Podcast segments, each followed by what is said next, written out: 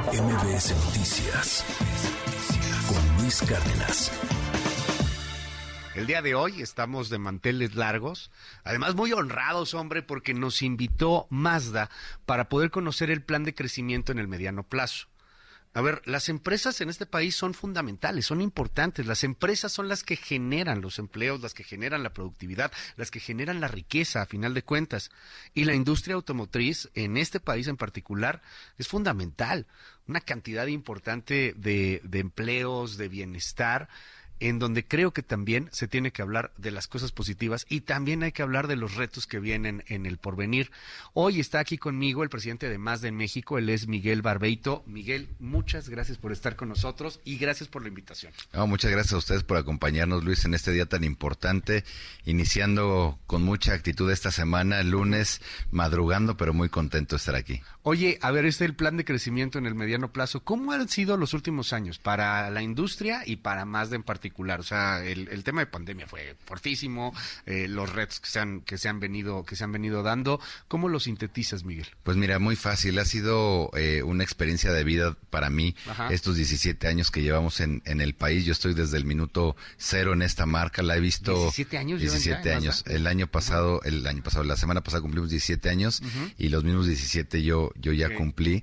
Y la verdad es que he visto muchas cosas positivas, por supuesto, cosas no tan buenas, pero de esas no tan buenas es donde más, de donde más hemos crecido y, sintetizando, sin duda la época más retadora de más en México ha sido esta, los últimos eh, 24 o 30 meses desde que inició la pandemia, el, el mantener a los equipos de trabajo motivados, esa fue mi, mi, mi, mi labor más importante, que no, que no se vinieran para abajo, motivarlos, cuidar la salud de todos los colaboradores, el siempre tener una sonrisa, una palabra de aliento, aunque por dentro no lo sentía, pero lo tenía que demostrar. ¿Por qué? Porque e, es importante. Entonces, muchas cosas que, que, han pasado en, esta, en estos años. Una planta de producción en Salamanca que llevamos ocho años, 1.3 millones de unidades producidas. Eh, en México ya tenemos casi 700, 800 mil vehículos vendidos en estos 17 años. Y lo que viene, Luis, la verdad es lo que viene. Eh, antes la compañía no existía, hoy damos empleo más o menos a, un poquito más de 10 mil personas. 10 mil personas, en el país. En el país. Entonces, la verdad es que lo acababas eh, de comentar hace un momento, las empresas son las que generamos inversiones, generamos empleo y, y Mazda va a seguir apostándole a, México como país, a México como Mazda, porque tenemos gente muy talentosa y lo que necesita este país es seguir generando empleos, inversión para que la economía se mueva. Oye, me llama la atención, son 10 mil empleos en estos momentos, más o menos más lo que produce Mazda, pero en estos 17 años que has vivido, querido Miguel, ¿Con cuántos empezaron? No eran 10 mil al principio. No, yo me acuerdo que éramos 200 personas, entre los distribuidores y gente que trabajamos en el corporativo. Eh, de hecho, en el corporativo trabajábamos siete personas, éramos siete. Todo lo que, uh, platico el, chiste que todos lavábamos, planchábamos, trapeábamos, hacíamos de todo. Y la verdad es ver esta evolución. Claro. Eh, ha sido eh, y es y siempre seguirá siendo muy gratificante, más que un trabajo para mí es una experiencia de vida, Luis. Oye, ¿qué representa Mazda México para Mazda Global? Es bien importante, déjame decirte por qué. Para, para la corporación en temas de volumen de ventas, Mazda de México representa el sexto mercado más importante de 135. Es algo bien, bien importante. ¿Son, ¿Son coches que se venden aquí mismo en México o que se hacen aquí y también se venden en otras partes del mundo? También, ambas. ambas. Eh, en volumen de ventas somos el sexto mercado más importante. En manufactura es la planta más grande fuera de Japón. Lo cual es, es bien importante. Ah, eso es importantísimo. Y hay otros, hay otros temas eh, que nos mide la compañía, lealtad, retención de servicio, rentabilidad, muchas variables y somos el segundo mercado más importante para Mazda en el mundo. Entonces, la compañía en México ha entregado muy buenos resultados. La economía ve a México como país eh, sólido, es un punto, eh, México está geográficamente ubicado muy bien para poder exportar a muchos países, entonces por eso la apuesta de, de seguir en, en este país. Que yo creo que eso es muy importante porque a veces pensamos que somos chiquitos. En este país tenemos esta cuestión de sentir que, que no somos tan importantes, que somos muy chiquitos o nos queremos ver un poquito menos. Somos una nación eh, fundamental en el concierto global, caray. Totalmente. O sea, el mercado, que, de lo que nos estás hablando, de lo que representamos este a nivel internacional. ¿Cuáles, ¿Cuáles son los retos que vienen? Particularmente no, no, está, no, no está muy sencillo. Estamos viendo muchas cosas que están pasando en el mundo y eso definitivamente les representa retos en el mediano, en el corto y en el largo plazo. Por supuesto, son retos importantes. La, la inflación que, que, está descontrolada en México y en el mundo, uh -huh. el tema del de, desabasto de, de muchos eh, componentes sí, claro. para, para producir vehículos, los precios de muchos sí. componentes, uh -huh. ¿no? Ahorita platicábamos eh, de la guerra este, Rusia-Ucrania, que al principio, ¿qué tiene que ver México en todo esto para pues producir? todo.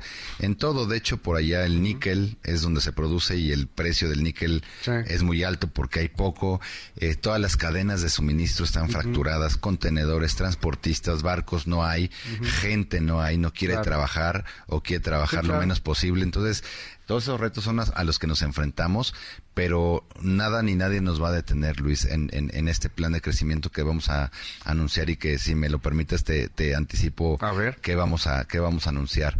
Vamos a anunciar que que nuestra participación de mercado va a incrementar al doble prácticamente en el mediano plazo.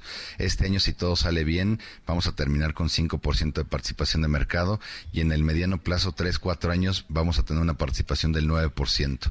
Es algo Wow. bastante agresivo.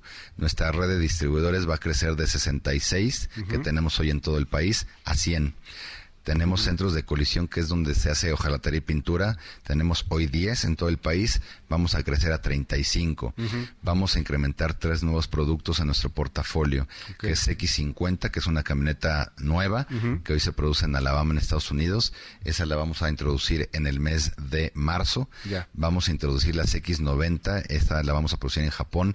La vamos a lanzar en el mes de mayo del próximo año también. Y las X70, que es un producto también nuevo, una camioneta nueva de Japón. En Japón se va a producir en el verano del próximo año. Entonces, Wow. son brevemente algunas de las cosas que, que vamos a hacer. Reposicionamos el precio del Mazda 2, que es el vehículo subcompacto que hoy por hoy sigue estando en el segmento más grande del país.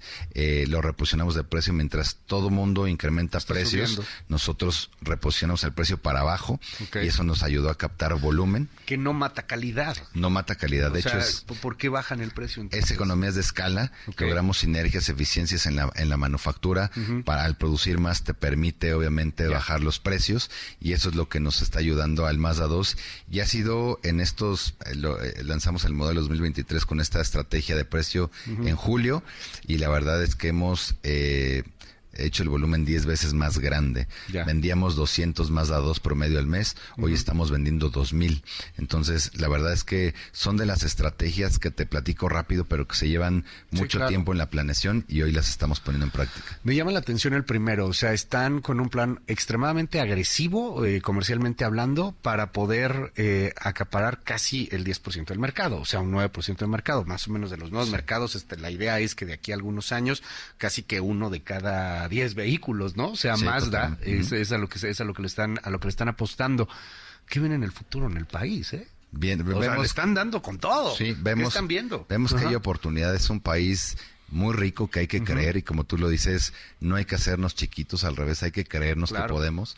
Eh, afortunadamente todavía hay mucho crédito al, al, al consumo automotriz, que eso es bueno, digo, las tasas han, han ido Van incrementando obviamente, pero todavía hay mucho crédito, lo cual es, es bueno. Eh, y estamos viendo que la industria va a regresar a, a, a niveles prepandémicos por ahí del 2026, Ok. más o menos números redondos, al millón trescientos, millón cuatrocientos mil unidades. Entonces, está la apuesta en México por ese crecimiento, que sea un, un hub tanto de ser eh, uno de los eh, cinco jugadores más importantes en volumen, pero también en la manufactura, el seguir produciendo más vehículos en Salamanca para México, por supuesto, Ya. pero para exportar. Hace tiempo en Salamanca, justamente allá en Guanajuato, nos vimos, Miguel, y te pregunté sobre lo que viene en el futuro de las cero emisiones o de los autos eléctricos o híbridos, etcétera. ¿Qué tiene más de ahí? Pues mira, tenemos muchas cosas, pero déjame déjame comentarte algo bien importante. Mientras muchas marcas ya han hecho declaraciones que para X o Y año quieren ser 100% eléctricos, Mazda no va por ese camino. Mazda va por el camino de ofrecerle al cliente lo que él pida. Es decir, vamos a seguir teniendo combustión interna con gasolina y diésel, pero también vamos a tener y estamos teniendo vehículos eléctricos, híbridos, híbridos enchufables, mild hybrid, que es el primer paso, y también se está explorando hidrógeno, ¿no? Entonces, ah, es, dependiendo de lo que el cliente pida, dependiendo del mercado. No es lo mismo los países nórdicos que México, no es lo mismo California que Texas, ¿no? Entonces, es depende de lo que el consumidor pida. Eso es por un lado. Por otro lado, también se habla mucho de los vehículos autónomos. Mazda va en contra de eso. ¿Por qué? Porque la filosofía de Mazda es, manejar el vehículo. Sí, claro. Más bien, Mazda está trabajando en sistemas de seguridad para que todos los, los eh, las personas que vayan dentro del, Mazda o incluso afuera estén seguras. Es, es, ese tema que, está desarrollando Mazda. Y tres, y no menos importante, la tendencia también que muchas marcas ya han anunciado es que no necesitan de distribuidores, que es todo vía online, etcétera, etcétera Mazda no piensa así. No, pues se van al contrario, van a tener más distribuidores en el país. Piensa que necesitamos distribuidores, el contacto humano, pero también ofrecer herramientas digitales depende de lo que el cliente pida. Que, que es una manera de no ir con la corriente, de, perdón por la expresión, Miguel, perdón, no aborregarse, ¿no? O sea, ahí van todos, pues vamos que en la misma, en la misma sintonía, pero que eso no quiere decir que estés en contra de otros temas. Por ejemplo, el asunto de medio ambiente, cuidado del medio ambiente, producción inclusive de, de cero emisiones o buscando cero emisiones en la misma producción de los vehículos, que son compromisos 2030 que se están haciendo a nivel global en distintas industrias. Eso lo tienen ustedes también. Sí, por supuesto, y, déjame ir un paso atrás. Mazda en lo que creen todo esto de cero emisiones es desde la extracción de los insumos para producir los vehículos, porque cuando extraes algo contaminas, claro. Cuando el vehículo ya no sirve, contamina. Entonces, todo ese proceso es en el que está pensando más. Oye, me da un enorme placer poderte tener aquí. Muchísimas gracias, gracias Miguel. Y eh, bueno, pues estamos atentos ya en unos momentos más una conferencia de prensa este, aquí en, en México, desde el Four Seasons Ciudad de México, con este plan de crecimiento en el mediano plazo. Mucho éxito y muchas gracias por la invitación. Muchas gracias Luis por, por la plática, por el espacio y bueno, muy contentos. Muchas gracias. Es el presidente de Mazda en México, Miguel Barbeito. MBS Noticias con Luis Cárdenas.